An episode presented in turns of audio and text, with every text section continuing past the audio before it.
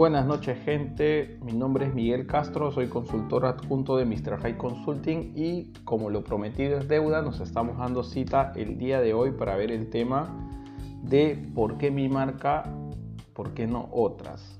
Este es un cuestionamiento que nos hacemos muchas veces los emprendedores cuando ya hemos dado el gran paso, cuando ya estamos en el punto comercial, ya en el mercado eh, y surge la competencia. ¿no? ¿no? necesariamente la competencia tiene que ser un problema, definitivamente eh, es posible convertir a la competencia en una posibilidad de mejora, en una oportunidad de darme cuenta que los consumidores tienen alternativas y ante estas alternativas buscar hacer la diferencia, hacerme notar, generar un aspecto de captación que sea impactante para mi público objetivo ya definido, porque en este punto sí es importante tener claro que va a entrar mucho a tallar si yo tengo perfilado quiénes son los que me compran. Porque una vez que yo sé quiénes son las personas a las que yo me dirijo, es a las cuales eh, voy a abocar este cuestionamiento de por qué comprarme a mí y no comprarle a la tienda de al frente o a la que está al costado o a la de Pepito o X tiendas.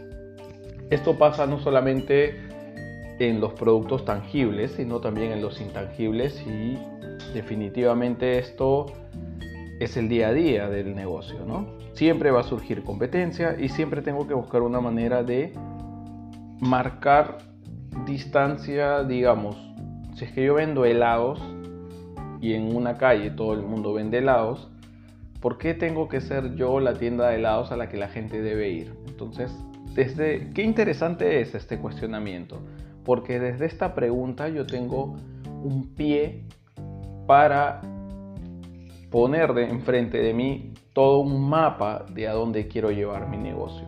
Y esto va a tener que ver con la atención, va a tener que ver con la postventa, con el primer contacto con el cliente, con un tema de precios. Hay muchos aspectos que entran dentro de esta eh, perspectiva de, buscar saber por qué deben preferirme a mí. Principalmente la idea es qué problema resuelvo yo. ¿no? Si yo voy por la calle muriéndome de calor y es una calle, eh, no sé, que está...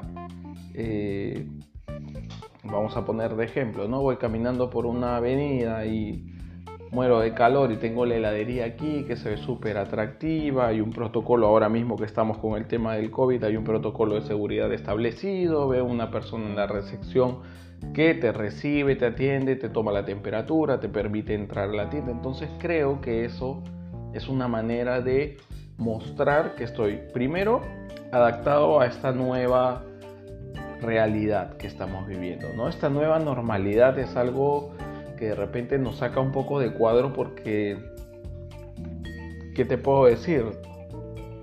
El año pasado no estábamos pensando en usar todos mascarillas y tener que tener protocolos ni metros de distancia cuando vas a comprar. Sin embargo, ahora estamos en una circunstancia diferente y la idea de esto es poder mostrarle a la gente que nos hemos adaptado y que estamos asumiendo responsablemente. ¿no? Entonces, en este ejemplo de los helados, lo que viene a tallar desde una perspectiva de por qué yo y no otros es lo principal. Que yo probablemente sea el más seguro en la calle, estoy mostrando que tengo eh, todos los protocolos, hay una persona que te recibe, en precios estoy súper bien y lo más importante en sabores también. Y una vez que vienes y me compras, te pregunto qué te pareció, si tienes alguna sugerencia, eso también hace la diferencia.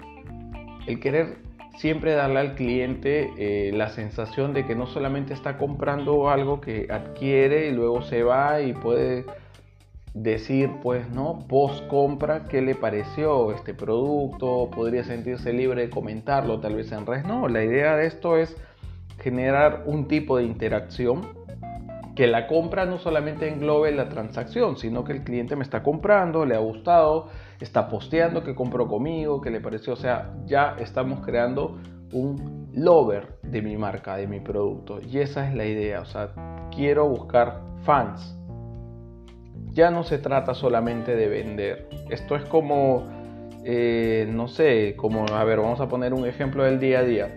Yo, por ejemplo, les cuento, eh, estoy acostumbrado o es común para mí que de vez en cuando por allí, por el barrio, pase una persona tocando una especie de zampoña que yo le digo silbín, algo así es como yo recuerdo que le decían tradicionalmente, y que tiene un sonido bien peculiar, ¿no? que uno sabe que es el afilador de cuchillos. Entonces este señor viene, te los afila, te cuenta, te pregunta y no solamente ya afila cuchillos, sino que también está en posibilidad de arreglarte algunas ollas, es que tiene las ollas en mal estado, se rompió un asa, tiene la posibilidad de hacer el cambio. Entonces, este hombre ha visualizado la necesidad del hogar, que no solamente es afilar los cuchillos, que eso es del día a día, sino que también a veces se rompen las asas de las ollas, se necesita de repente manteles y esta persona ha generado propuestas de valor para su consumidor, para la gente que que es del día a día que viene y de cara a, su mercado, a lo que él se enfrenta, llegan y le preguntan, no, no, no arreglas ollas, no arreglas esto. Entonces él ha creado todo un mundo de posibilidades a partir de este trabajo tradicional que era el de afilar los cuchillos. Entonces, un poco a lo que quería llegar con ese ejemplo es de que no solamente se trata de hacer lo que pienso que me va a dar lucro, sino que también es llegar y gestionar con esta, eh, con esta mecánica que tengo eh, para ofrecer lo que, lo que estoy vendiendo, gestionar nuevas cosas, nuevas posibilidades, la posibilidad de crear más valor, de aumentar de repente la compra, ya no solo, o sea, yo definitivamente no voy a llevar mis cuchillos a afilar a Metro, si es que en Metro hubiera una galería de afilar cuchillos, no debería haber dicho la marca, pero es por, por dejarles claro que si en los supermercados hubiera eh, una máquina que lo hiciera, yo mil veces prefiero que venga este señor, que me inspira confianza, que definitivamente lo conozco de regulares veces que vino y que no solamente me da este, este, servicio, sino que me puede cambiar el asa de una sartén, el asa de una olla, tiene que ver un poco con eso, ¿no? Entonces, cuando hacemos este cuestionamiento de por qué mi marca y por qué no otras, lo primero que tengo que pensar es qué de diferente hago yo para poder primar versus la competencia, ¿no? Y esto tiene que ver principalmente con atención. Ustedes saben que el tema eh, de ventas eh, o de producto en sí entra, es muy visual, no entra por los ojos, pero a la gente le gusta la interacción. Y si hablamos de esta interacción combinada con un buen trato, bueno, esa es la fórmula precisa para que ustedes puedan encontrar éxito en este proceso de ofrecer algo y venderlo. Así que agradezco un montón los comentarios que nos enviaron al WhatsApp, nos enviaron también a la cuenta de Instagram de Mr. High Consulting. Eh, me gustaría mucho si es que hubiera algún tipo de pregunta o algo que quisieran entrar eh, en mayor detalle sobre este, estas cuestiones que hemos desarrollado el día de hoy. Me gustaría mucho que por favor nos la hagan saber. Este podcast se va a publicar en nuestra plataforma de Spotify, también en Google Podcast y definitivamente, como siempre, va a estar publicado en nuestras redes. Así que les agradezco mucho eh, la sintonía del día de hoy, gracias por su preferencia. Definitivamente estamos muy contentos de poder traerles este contenido y todos los temas que vamos a desarrollar están enlazados con sus comentarios, con lo que ustedes nos escriben y nos van pidiendo día a día. Así que muchísimas gracias y en particular quiero dar un agradecimiento a toda esa galera do Brasil que a gente una campaña en Brasil, lo digo en español, hemos hecho una campaña en Brasil que ha resultado muy bien y estamos con muchos seguidores de Brasil, así que me siento muy contento como consultor adjunto de Mr. High de que esto ya no solamente esté en Perú, esto es un emprendimiento que muy pronto eh, esta posibilidad de ayudar a emprendedores a crear mejores propuestas de valor para el mundo no solamente sea en Perú, sino en otros países. Así que nada, contento, agradecido con ustedes a nombre del team. Les mando un tremendo abrazo y que pasen un lindo fin de semana.